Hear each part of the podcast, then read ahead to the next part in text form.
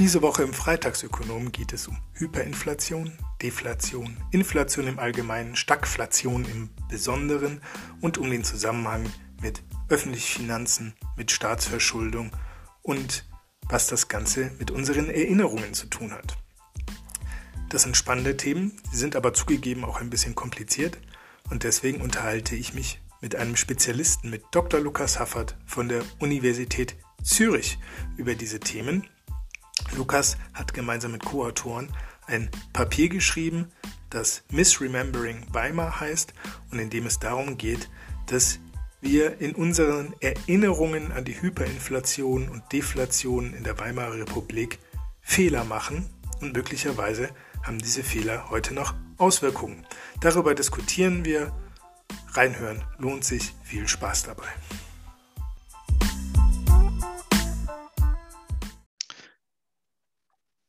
So, dann sage ich Hallo Lukas. Wir kennen uns ja schon ewig, oder? Seit 2006 ungefähr, würde ich sagen, 15 Jahre. Der Lukas und ich kennen uns vom Hochschuldebattieren. Äh, Lukas ist ja sowas wie das Idol für Generationen. Und äh, obwohl ich ein bisschen älter bin als du, haben wir ungefähr gemeinsam damit angefangen. Auf jeden Fall immer noch, wenn man heute mit jüngeren Debattierern spricht, sagen die immer, sie wollen alle so werden wie Lukas Haffert. Das ist durchaus verständlich, denn äh, Lukas ist äh, nicht nur wortgewaltig, er ist auch äh, ein, er ist auch ein sehr schlauer Forscher, der sich unter anderem mit Inflation beschäftigt und vor allem daran, wie sich Menschen und die Deutschen an Inflation erinnern. Ich möchte mit ihm heute über sein Paper sprechen, das er zusammen mit seinen Kollegen geschrieben hat. Da geht es darum, warum wir uns in Deutschland an die falsche geldpolitische Katastrophe erinnern. Aber Lukas, vielleicht willst du einfach ein paar Worte zu dir selbst zur Einleitung sagen. Du kannst das noch besser als ich. Ja, äh, ganz herzlichen Dank. Ähm, freue mich über die Einladung. Ich rede natürlich immer sehr gern, wie alle Wissenschaftler, über meine Forschung und insofern ähm, freue ich mich über die Chance. Ähm, ich bin eigentlich von der Ausbildung her Ökonom, bin dann zur Promotion in die Politikwissenschaft äh, gewechselt und bin heute Oberassistent äh, am Institut für Politikwissenschaft der Universität Zürich. Und in meiner Forschung beschäftige ich mich eben ganz viel mit Fragen in diesem Grenzbereich von Ökonomie und Politik, ähm, habe zu Staatsfinanzen gearbeitet, zur schwarzen Null und mein Interesse am Thema äh, Inflation und äh, historische Vorstellungen von Inflation ist eben auch ganz typisch für diese Grenz, diesen Grenzbereich für den Bereich der politischen Ökonomie, ähm, wo sich politische Interessen und ökonomische Zusammenhänge mischen. Ja, das ist doch super. Lukas, mal zur Einordnung. Jetzt haben wir doch schon seit wie vielen Jahren Nullzinsen bei der Europäischen Zentralbank. So, also gefühlte zehn, sind nicht ganz zehn. Ich glaube, so 2013 sind wir so Richtung Null, so um den Dreh auf jeden Fall schon ziemlich lange. Ich erinnere mich gut dran, äh, dass dann in den äh, Medien, also nicht in allen, aber in so bestimmten einschlägigen Medien immer wieder vor Hyperinflation gewarnt wurde. Also auch so mancher Ökonom, der so ein bisschen traditioneller angehaucht war, hat gesagt, äh, das wird alles in einer Hyperinflation münden, die niedrigen Zinsen, die hohen Staatsschulden. Aber bis heute haben wir davon nicht viel gesehen. Ähm, woran könnte das liegen? Dass wir das noch nicht gesehen haben. Ja, glaubst du, das liegt äh, daran, dass wir, äh, dass wir ganz andere Rahmenbedingungen haben? Weil wir hatten das ja schon mal, deswegen ist ja diese Angst da. Also wir hatten ja in den äh, 20er Jahren die Hyperinflation, an die sich ähm, meine Großeltern nicht mehr, weil sie danach geboren wurden, aber nur ein paar Jahre, aber meine Urgroßeltern, wo sehr gut daran erinnern konnten. Und ich glaube, das spielt in der Debatte immer noch eine große Rolle, diese kollektive Erinnerung daran. Ähm, Deswegen so die Frage aus deiner Sicht, was ist heute anders oder was war damals denn anders? Gut, also ich meine, ich glaube, die Hyperinflation von 1922, das ist ohnehin irgendwie ein ganz spezifisches historisches Ereignis, das eben was damit zu tun hat, ähm, dass sich der deutsche Staat im Ersten Weltkrieg ungeheuer stark verschulden musste, dass dann nach dem Ersten Weltkrieg diese Reparationszahlungen äh, an die äh, Sieger des Ersten Weltkriegs dazukamen ähm, und dass das in gewisser Weise Also es gibt in der Politikwissenschaft gibt es so diesen, diesen Lehrsatz, Inflation ist letztlich immer ein ungelöster oder Ausdruck eines ungelösten politischen Verteilungskonfliktes. Also mhm. dass man sich irgendwie nicht darauf einigen kann, wie man die Anpassungslasten unter den einzelnen gesellschaftlichen Gruppen verteilt. Und solange man sich darauf nicht einigen kann, läuft eben die Inflation weiter. Und ich glaube, in dieser Beziehung waren natürlich die, die frühen 20er Jahre ähm, einfach von der Problemlage her und wahrscheinlich auch von der Intensität der gesellschaftlichen Auseinandersetzung.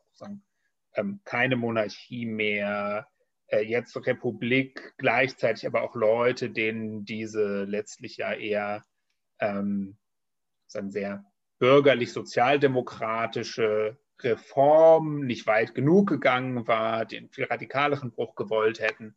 Also sagen all das natürlich eine Gemengelage, die, glaube ich, mit heute nicht, nicht zu vergleichen ist. Ähm, das, was du beschrieben hast, insofern ist, glaube ich, sagen, diese Warnung vor der Hyperinflation ist ohnehin in gewisser Weise eine Art Gespenst, das man äh, an die Wand malt. So was passiert eigentlich in einer, in einer stabilen Gesellschaft, glaube ich, ist das nicht die, nicht die Situation. Ähm, auch 5 oder 6 Prozent Inflation wäre natürlich für viele Leute extrem schmerzhaft. Und insofern kann man ja die Frage, glaube ich, auch mit einem etwas, mit einer etwas weniger großen Fallhöhe stellen. Also ne, irgendwie unsere Eltern haben das noch erlebt in den 70er Jahren, dass es eben solche Inflationsraten auch in Deutschland gab. Ich selber erinnere mich noch als Kind, dass man irgendwie noch so diese, diese lange laufenden Bundesschatzbriefe irgendwie mal sich angucken konnte, die älter waren als man selber, wo dann am Ende 8% Zinsen irgendwie in der letzten Phase bezahlt wurden. 8% Zinsen, Wahnsinn, wie, wie kommt es dazu?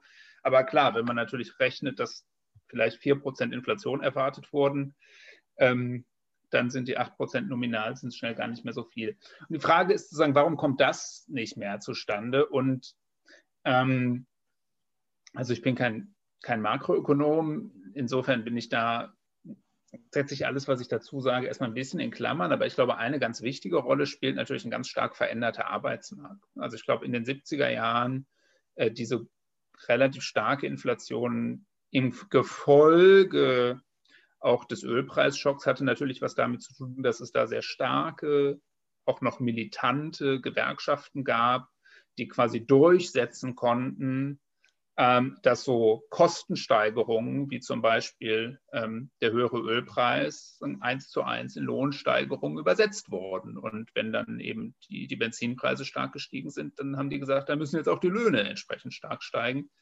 Ähm, und das zum Beispiel haben wir ja heute viel weniger. Also eine Frage, also ein Teil der Antwort, denke ich, auf die Frage, warum ist diese enorme expansive Geldpolitik nicht in viel stärkere Inflation übersetzt worden, ist wahrscheinlich, dass die eben nicht in, in sehr viel höhere Lohnabschlüsse übersetzt worden ist. Und insofern kommt da diese Lohnpreisspirale erst gar nicht in Gang, ähm, weil es keine so hohen Lohnabschlüsse gibt.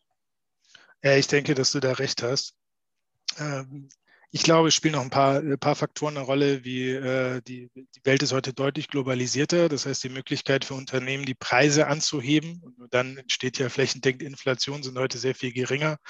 Wenn jetzt, sagen wir mal, ein europäischer äh, Softwarehersteller äh, die Preise für Konferenzsoftware wahnsinnig erhöhen würde, weil er höhere Kosten hat, dann würden sich die asiatischen oder amerikanischen Hersteller freuen und sagen, okay, wir machen das billiger und das setzt dann so ein bisschen äh, setzt dann so ein bisschen den Deckel ähm, auch drauf.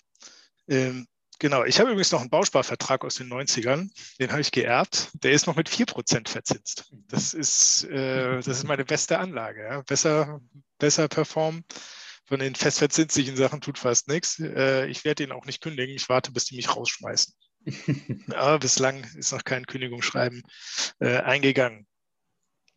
Ja, ähm, aber das ist ja sozusagen das gegenteilige Problem und damit kommen wir dazu, warum wir uns eigentlich an die falsche Krise erinnern, weil man, glaube ich, dazu sagen muss, die Geldpolitik, die wir in den letzten zehn Jahren gesehen haben, diente ja zu einem erheblichen Bestandteil, jetzt mal mit Ausnahme der Corona-Krise. Ich denke, das ist nochmal eine, eine besondere Situation, aber in der Zeit davor diente ja dazu, Deflationstendenzen im Euroraum, vor allem äh, im südlichen äh, Euroraum abzuwehren und ähm, damit sind wir jetzt eigentlich wieder zurück in den Ende der 20er, Anfang der 30er Jahre, äh, wo die Zentralbanken nicht so reagiert haben, zumindest die deutsche Zentralbank damals, wenn ich das richtig erinnere.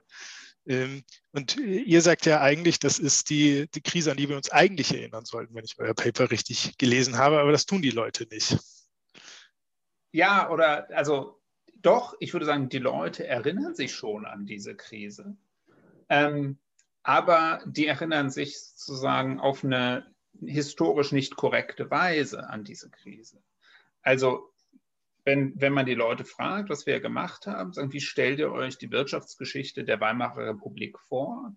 Dann sagen eben, die, sagt ein relevanter Teil der Leute, wir erinnern uns an Suppenküchen und das ist sozusagen korrekt, die Weltwirtschaftskrise 1930 fortfolgende. Und wir erinnern uns an Schubkarren voll Geld. Und das ist die Hyperinflation von 1922, 1923. Aber im Kopf der Leute sagen, sind das nicht zwei unterschiedliche Krisen, sondern diese beiden Krisen sagen, verschmelzen zu einer einzigen Krise. Krise mit Suppenküche und Schubkarren voller Geld. Und ähm, insofern ist unser Punkt, das ist schon ganz genau richtig, dass sich die Leute an, an die Suppenküchen erinnern. Und ich habe auch nichts dagegen, dass die sich an die Schubkarren voller Geld erinnern. Ähm, das Problem ist, dass die, die beiden Dinge im Grunde in, in eine kausale Verbindung zueinander setzen. Und was dabei völlig verloren geht und was gar nicht stattfindet in der kollektiven Erinnerung, ist eben der Teil der Weltwirtschaftskrise, den du gerade beschrieben hast. Fallende Preise, die Deflation. Ähm, das heißt, wenn man jetzt sagen würde, auf einer ganz simplen Modellebene folgt doch eigentlich die ökonomische Situation der Weimarer Republik so einer Phillipskurve. Ne? Also wir hatten eine Situation, da ist die Inflation aus dem Ruder gelaufen, aber die Arbeitslosigkeit war im Grunde, gerade wenn man Deutschland Anfang der 20er Jahre mit den anderen Kriegsteilnehmern vergleicht, gar nicht so schlimm. In England, wo man auf Geldstabilität gesetzt hat, war die Arbeitslosigkeit Anfang der 20er Jahre schlimmer. Und dann haben wir eine Krise, sagen diesen Musterbeispiel für die Phillips-Kurve in gewisser Weise, sagen wir haben hohe Arbeitslosigkeit ähm, und Deflation. Aber im Kopf der Leute gibt es keine Phillips-Kurve. Die Leute haben in ihrem Kopf keinen Zielkonflikt zwischen äh, Inflationsbekämpfung und Arbeitslosigkeitsbekämpfung, sondern im Kopf der Leute sind Inflation und Massenarbeitslosigkeit zwei Seiten derselben Medaille. Und insofern haben die also in deren Kopf keinen kein Zielkonflikt zwischen diesen beiden wirtschaftspolitischen Zielen, sondern ähm, im Kopf der Leute ist das eine zu bekämpfen bekämpft auch das andere. Und wenn wir jetzt den Sprung in die Gegenwart machen, würden wir eben sagen, das ist sozusagen das Problem, wenn man jetzt über die Politik der EZB nachdenkt, wie du sie beschrieben hast. Denn wenn natürlich in deinem Kopf die Vorstellung ist, ähm, Inflationsbekämpfung bekämpft auch Arbeitslosigkeit, dann ist natürlich das Argument der EZB, äh, wir müssen Deflation bekämpfen, wir müssen die Länder, insbesondere im Süden der Eurozone, reflationieren damit die aus ihrer Arbeitslosigkeit rauskommen, sozusagen, das macht dann keinen Sinn. Ähm, und insofern ist also äh, unser Punkt gar nicht so sehr zu sagen, es ist ein Problem, dass sich die Leute an die Weimarer Republik erinnern und dass die so ein ähm, sehr lebhaftes Bild von dieser Krise haben, sondern das Problem ist, dass die Erinnerung nicht differenziert genug ist, dass da zwei unterschiedliche Krisen in einen Topf geworfen und wild verrührt werden. Okay, jetzt lebst du ja in der Schweiz. Ähm, die hatten keine Hyperinflation, mhm. wenn ich das doch äh, richtig äh, mich äh, erinnere, haben die ein entspannteres Verhältnis zur Geldpolitik. Weil in Deutschland kann man ja schon sagen, dass auch die Bundesbank ja schon sehr preisstabilitätsfixiert gewesen ist. Und äh, man muss ja ehrlicherweise sagen, dass die Bundesrepublik damit ökonomisch auch sehr lange gut gefahren ist. Ob jetzt äh, das die einzige Ursache war, sei mal dahingestellt, aber ich glaube, die starke D-Mark war etwas, ähm, was äh, die starke wirtschaftliche Entwicklung der Bundesrepublik äh, begünstigt hat. Und äh, ich glaube, so ein bisschen in der kollektiven Erinnerung der Leute spielt auch, wie du ja schon richtig sagtest, die 70er Jahre mit rein, wo du Stagflation hattest, also hohe Inflationsraten und Arbeitslosigkeit. Da hattest du in den 80er Jahren ähm, so, so, einen, so einen Aufschwung, der dann zwar nicht so stark war in den USA, aber dann ging es den Leuten wieder besser, die Inflation war niedrig, die Arbeitslosigkeit nahm ab. Das heißt, das, was die erinnern, ist ja nicht unbedingt falsch. Mhm. Äh, es ist ja nur so unvollständig im Grunde. Also wenn wir die 80er Jahre betrachten, in den 20ern ist er so zusammengemischt. Ja? Das ist mhm. so ineinander gewachsen. Ähm, genau, jetzt mal die erste Frage war, äh, sehen die das in der Schweiz anders? äh, weil sie das nicht erlebt haben. Wie ist da die äh, Einschätzung? Und dann können wir ja vielleicht nochmal über äh, Stagflation reden. Also ähm, die Schweiz äh, ist für mein Gefühl eigentlich das einzige Land, in dem ich kenne, in dem Währungspolitik äh, wirklich Tag ein Teil der alltäglichen öffentlichen Debatte ist. Insofern haben die eigentlich kein entspannteres Verhältnis dazu, sondern sogar noch ein ähm, aktiveres, sage ich mal. Äh, und das liegt daran, dass auf den Franken immer so ein krasser Aufwertungsdruck äh, entsteht, wenn immer es irgendwo äh, makroökonomische Turbulenzen in der Welt gibt. Und deshalb hat ja die, die Schweizer Notenbank ähm, bis 2015 einige Jahre lang ähm, versucht oder also bis 2015 das auch getan, eine weitere Aufwertung des Schweizer Frankens zu unterbinden und einen Mindestwechselkurs von 1,20 gegenüber dem Euro festgelegt. Das haben sie dann 2015 äh, sozusagen über Nacht aufgehoben. Äh, das gab ziemliche Turbulenzen, aber auch heute stabilisieren die im Grunde den, den äh, Wechselkurs des Franken, damit der Franken nicht zu teuer wird. Das heißt, mittlerweile liegen äh, hunderte Milliarden ausländische äh, Anlagen auf den, auf den Konten der SNB, äh, die dadurch zustande gekommen sind, dass die, den dass die Franken auf den internationalen Markt geworfen hat um eine noch weitere Aufwertung zu verhindern. Insofern haben die eigentlich kein entspannteres Verhältnis dazu. Die haben noch ein etwas anderes Verhältnis dazu. Im Grunde könnte man sich vorstellen, wenn wir noch die D-Mark hätten, hätten wir wahrscheinlich die gleiche Debatte. Ne? Also diesen Aufwertungsdruck auf unsere Währung ersparen wir uns, weil wir im Euro drin sind und da, da passiert das dann nicht, weil das so eine heterogene, so ein großer heterogener Wirtschaftsraum ist. Äh, Gäbe es noch die D-Mark, würden wahrscheinlich auch ähm, würde auch die deutsche Exportindustrie immer danach rufen, zu sagen, okay, das, die D-Mark darf nicht noch teurer werden. Wir kriegen unsere Autos sonst einfach nicht mehr verkauft auf dem Weltmarkt. Ähm, generell, genau, also das ist insofern ein wichtiger Punkt. Das, was wir beschreiben, ist irgendwie ein, ein besonderes, ich finde auch persönlich ein interessantes Spezifikum der deutschen Debatte. Aber das ist natürlich nicht der einzige Weg, zu einem geldpolitischen äh, Konservatismus oder einem, einem, geldpolitischen Wert auf, auf Stabilität. Also wir haben unsere Umfrage auch in den Niederlanden gemacht und da war unsere Idee eben auch, wir wollen ein anderes Land noch untersuchen, ähm, das auch für geldpolitische Stabilität steht und das genau wie du es gerade für die Schweiz beschrieben hast, eben keine äh, Hyperinflationserfahrung hat. Ne? Und also da zeigt sich natürlich völlig klar, ähm, auch ohne Hyperinflationserfahrung kann man ähm, so, eine, so, eine, Stabilitätskultur entwickeln. Äh, was interessant ist, auch in den Niederlanden weiß aber niemand, dass die Weltwirtschaftskrise eine Deflationskrise war. Also sagen, dieser Teil der Geschichte ist einfach aus dem Gedächtnis getilgt. Die denken nicht, dass die Weltwirtschaftskrise eine Inflationskrise war. Aber dass es Deflation gab, ist da auch völlig unbekannt. Und ähm, in, insofern, ähm, dass das überhaupt ein gefährliches Phänomen sein könnte, da, da, dessen ist man sich auch in, in, der breiten Bevölkerung in den Niederlanden nicht bewusst. Aber insofern, also ich würde sagen, ähm, äh, Deutschland ist nicht das einzige Land, das viel Wert auf, auf äh, geldpolitische Stabilität legt. Und der deutsche Weg dahin ist nicht der einzige Weg dahin.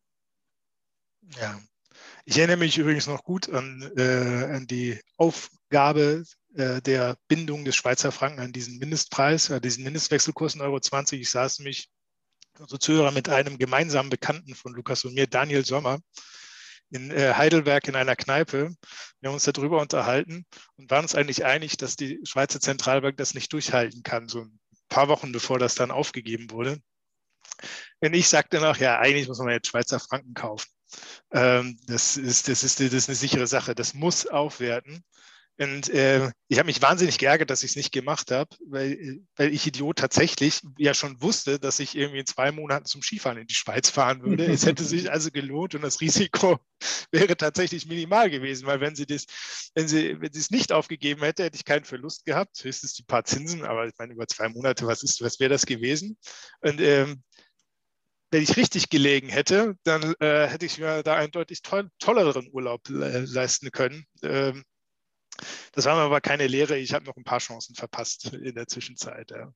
Ähm, es gibt im Übrigen tatsächlich viele Leute, die genau umgekehrt spekuliert haben und damit böse auf die Nase gefallen sind. Da gibt es ein sehr interessantes Paper von einer Kollegin von mir, Stefanie Walter, zu.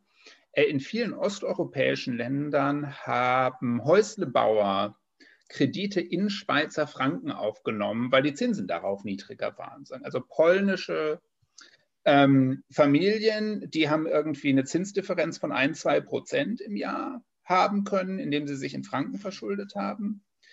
Ähm, und für die war das natürlich ultra bitter, dass quasi über Nacht äh, ihre Kreditzahlungen jeden Monat 15 Prozent teurer wurden. Äh, und da kann man zeigen, Leute, die solche Kredite hatten, haben danach auch überproportional äh, die Peace gewählt. Also äh, das hat auch ganz interessante politische Folgewirkungen, sowas. Ja, womit wir wieder dabei sind, dass äh, so äh, solche, sagen wir mal, wirtschaftlichen Entwicklungen halt dann äh, zu Radikalisierung beitragen können. Damit sind wir wieder bei den Verteilungen. Äh, wenn es dann zu einer schnellen Umverteilung kommt, dann äh, kann das zu Radikalisierung, äh, zu Radikalisierung führen. Okay.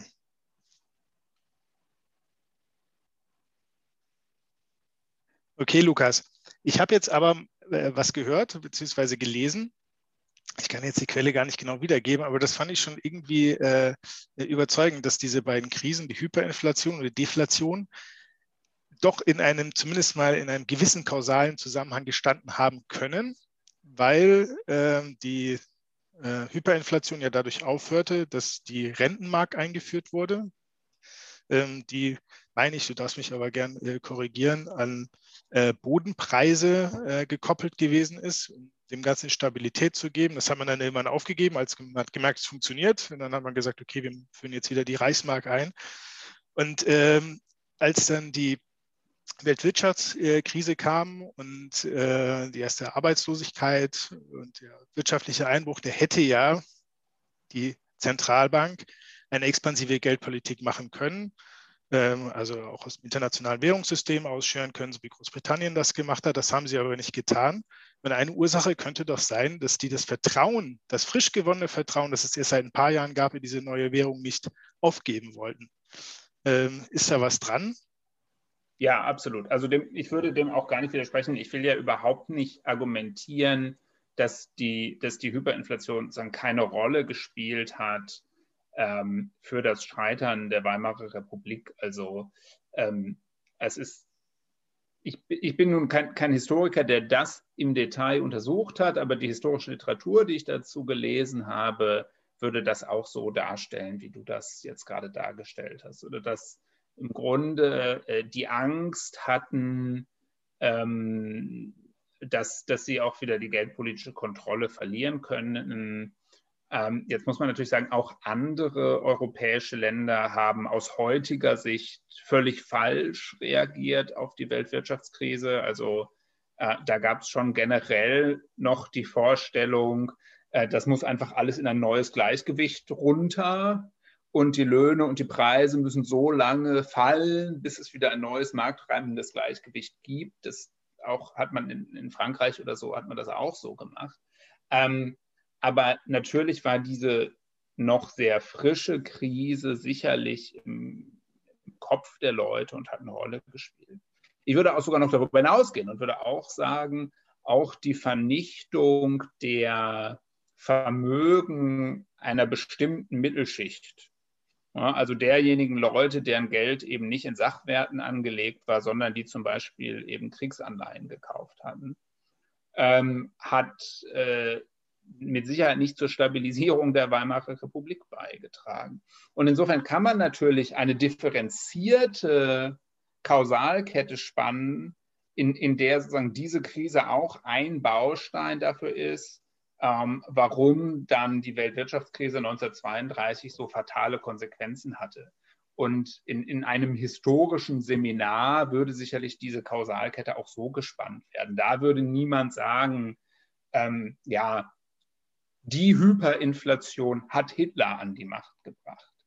Ähm, aber wenn man eben mal schaut, was so sozusagen in der, in der populär verkürzten äh, Weimar-Darstellung, ne? also sagen wir mal, irgendjemand rezensiert Babylon Berlin oder so, da findet man dann ganz oft so Verkürzungen, so nach dem Motto, mhm. äh, die 20er Jahre waren ein wildes Jahrzehnt, äh, aber es gab auch große Krisen äh, wie die Hyperinflation und wir wissen ja, wie das geendet hat und so. Ne? Und da wird eben nicht so eine differenzierte Erzählung angeboten, ähm, sondern da wird eben diese eine, ja, es gab eben so eine große Wirtschaftskrise und zack, ist die Republik zusammengebrochen. Ja, Wobei das ja tatsächlich, also das ist ja historisch falsch und ökonomisch ist es auch falsch, weil nach Ende der Hyperinflation gab es ja einen, einen, langen Aufschwung in den 20er Jahren. Deutschland, Deutschland ging es gut, wir konnten uns auch wieder Top-Forschung leisten, super Universitäten. Das war der Zeit, in der wir viele Nobelpreisträger aus allen, äh, aus allen Bereichen hatten.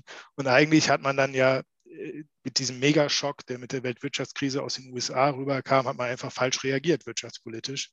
Und äh, diese Krise ähm, schlimmer gemacht, als sie geworden wäre, wenn man damals schon gewusst hätte, was wir heute über solche schweren Krisen äh, wissen. Also ich glaube schon, dass wir 2008 mussten wir das nochmal so ein bisschen neu lernen bei der Finanzkrise und jetzt bei der Corona-Krise habe ich zumindest beobachtet, wirtschaftspolitisch konnte man in den entsprechenden Ministerien schon sehr stark auf Konzepte zurückgreifen, äh, die sich bewährt hatten und man wusste einfach, wie man mit so einem massiven äh, BIP-Einbruch äh, umgehen muss.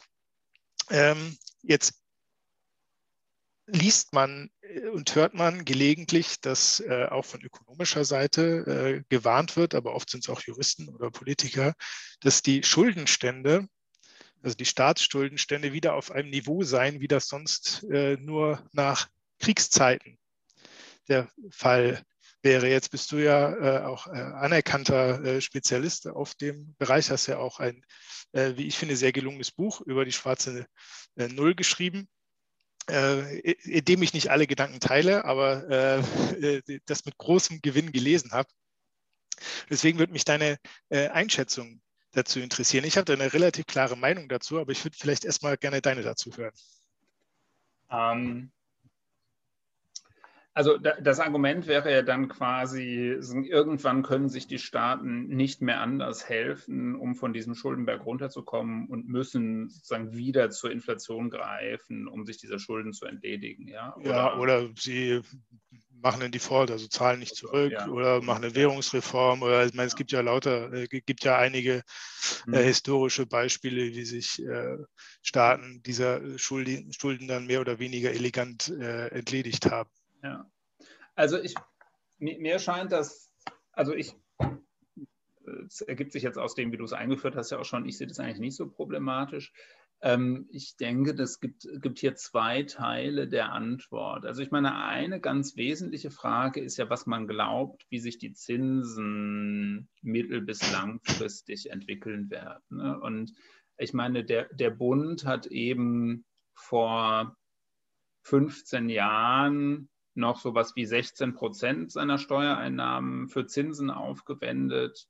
Und heute wendet er noch, weiß ich nicht, vielleicht 5 Prozent der Steuereinnahmen für Zinsen auf. Und das liegt ja nicht so sehr daran, dass die Schulden heute viel niedriger sind als damals, sondern dass die Zinsen viel niedriger sind als damals. Und äh, bei so niedrigen Zinsen kann man natürlich im Grunde noch sehr viel höhere Schuldenstände verkraften. Die Frage ist, Glauben wir, dass die Zinsen sehr, sehr lange so niedrig bleiben werden oder halten wir das eigentlich für ein, für ein temporäres Phänomen? Und mir scheint, so und letztlich glaube ich, ist das eine Wette.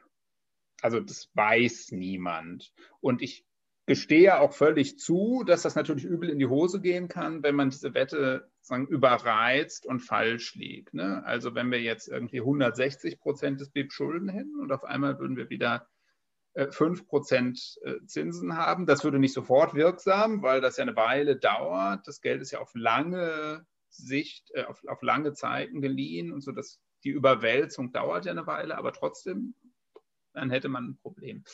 Ähm, mir scheint die Argumente, die sagen, es gibt heute eigentlich viel mehr Kapital, das angelegt werden will, als Nachfrage nach Kapital. Und insofern sind wir eigentlich in einer strukturellen Situation, äh, wo die Zinsen lange niedrig bleiben werden, zunächst mal überzeugend. Also das hat ja, da gibt es eine Reihe von Argumenten, warum das so ist, dass eben die höhere Lebenserwartung dazu führt, dass mehr Kapital angespart werden muss. Ähm, dass die Transformation von der Industrieökonomie in eine Wissensökonomie dazu führt, dass die Unternehmen keine riesigen Investitionsprojekte mehr haben, die finanziert werden müssen. Ähm, und insofern gibt es ja, eine Reihe von Gründen, warum das erstmal plausibel ist, zu sagen, wir kommen nicht zurück in diese Welt des 20. Jahrhunderts, wo Kapital knapp und entsprechend teuer und die Zinsen hoch sind.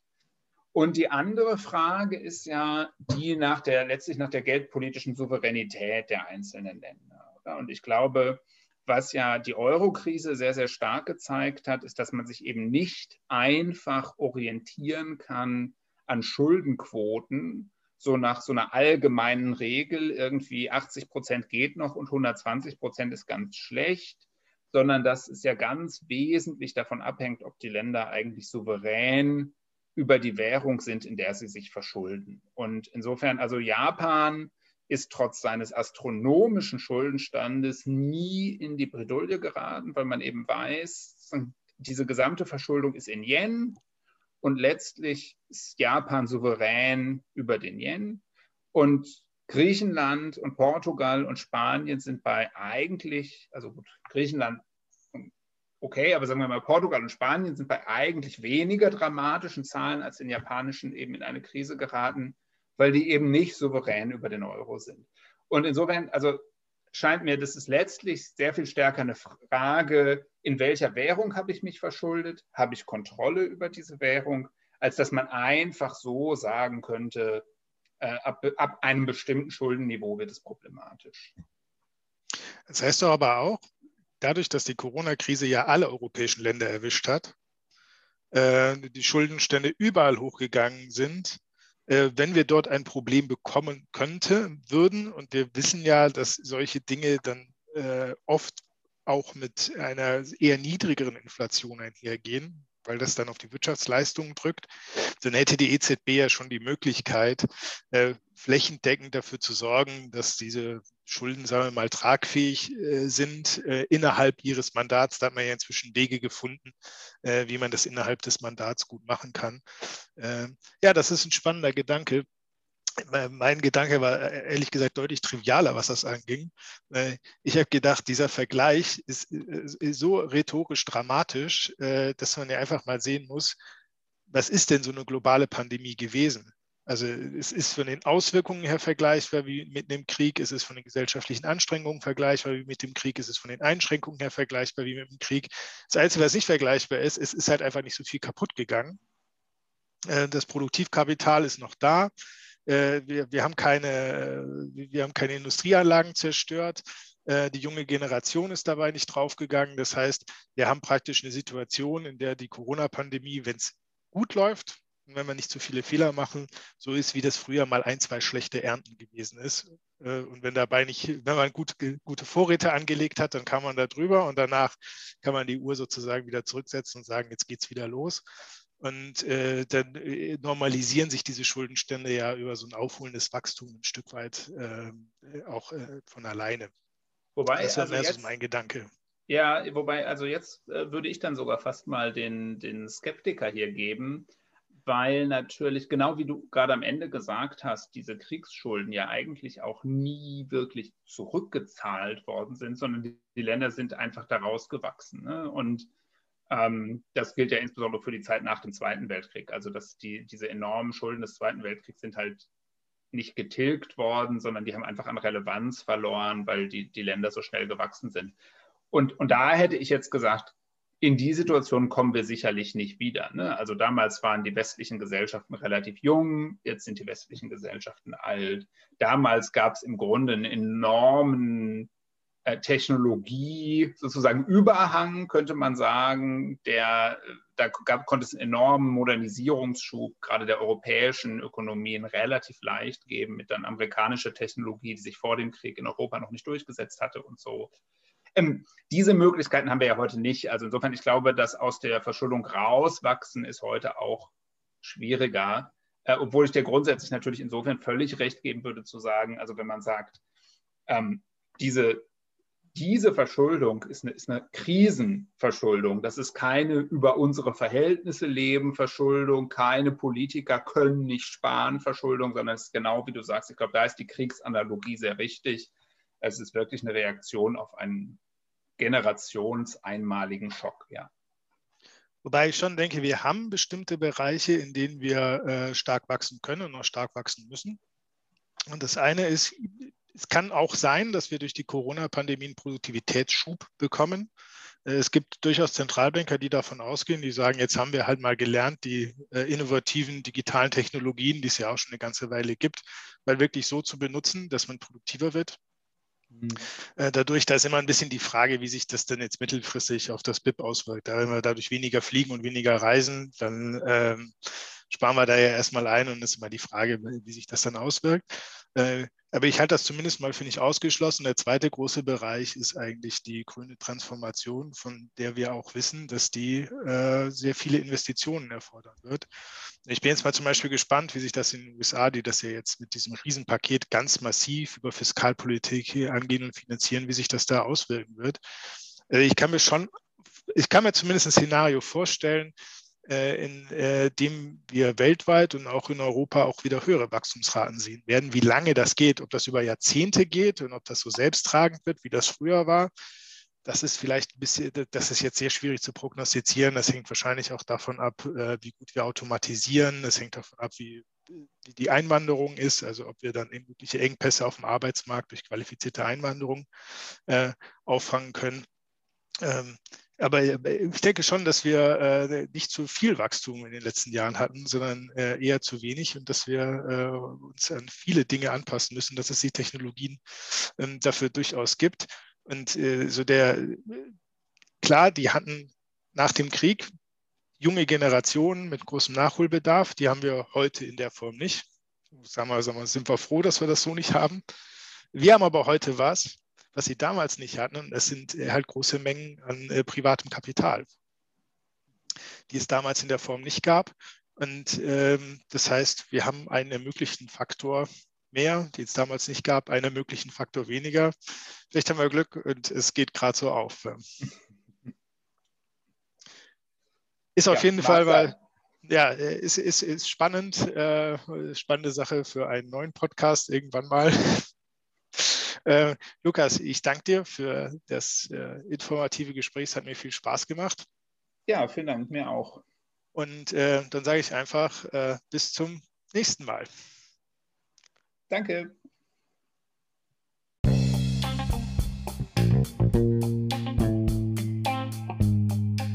Das war der Freitagsökonom für diese Woche. Das besprochene Paper sowie ein Pre-Draft verlinke ich in den Show Notes. Über Fragen, Anmerkungen, Anregungen, Feedback und Themenvorschläge freue ich mich wie immer sehr. Sie erreichen mich am besten über meine E-Mail-Adresse. Dann wünsche ich ein schönes Wochenende und bis zum nächsten Mal. Euer Freitagsökonom.